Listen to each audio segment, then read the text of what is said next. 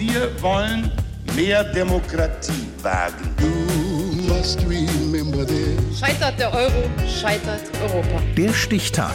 Die Chronik der ARD. 23. Dezember 1952. Heute vor 70 Jahren wurde in Kassel der Verein Pro Familia gegründet. Jens Schellers. So, Günners, ihr müsst mal kurz weghören. Ist nämlich so. Ein deutscher Penis ist im irrigierten Zustand durchschnittlich 14,48 cm lang und 3,95 cm breit, gemessen mit einer Schieblehre. Damit dürfte ein Standardkondom bei jedem fünften Mann unter Umständen folgenschwer ins Rutschen kommen.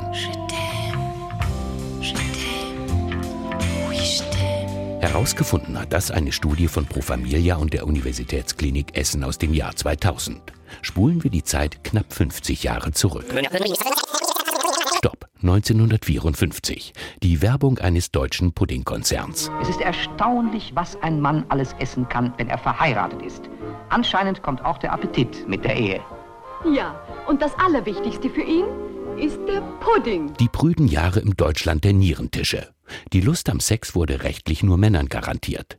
Noch 1967 heißt es in einem Urteil des Bundesgerichtshofs, die Frau genügt ihren ehelichen Pflichten nicht schon damit, dass sie die Beiwohnung teilnahmslos geschehen lässt.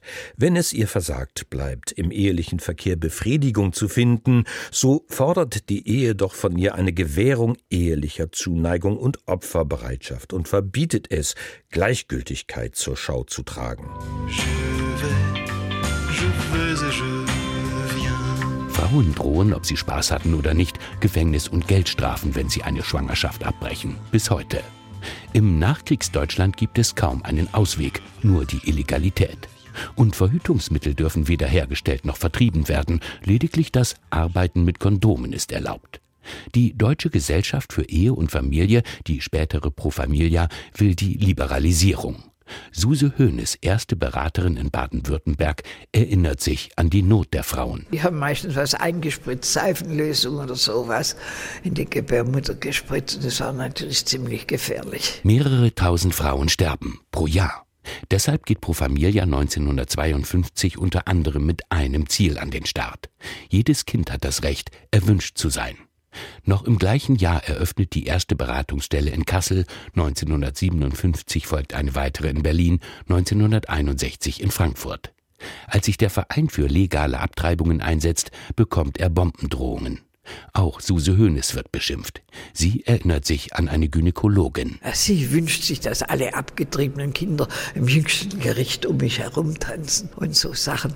Ich habe ihr dann gesagt, ich glaube, ich tue da mehr, denn sie hat erklärt, wenn eine Frau schwanger ist und sagt, sie will das Kind nicht, dann schmeißt sie sie raus. Und wir haben sie erst mal beraten. Vielleicht wollte sie dann doch zum Schluss das Kind. Ich glaube, ich habe mehr gerettet als diese Ärztin, mehr Kinder.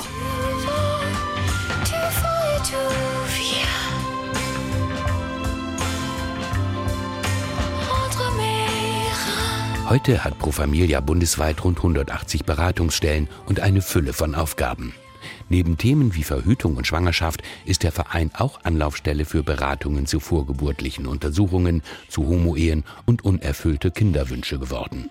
Gegründet wurde Pro Familia zunächst unter dem Namen Gesellschaft für Ehe und Familie am 23. Dezember 1952 in Kassel. Heute vor 70 Jahren. Der Stichtag. Die Chronik von ARD und Deutschlandfunk Kultur.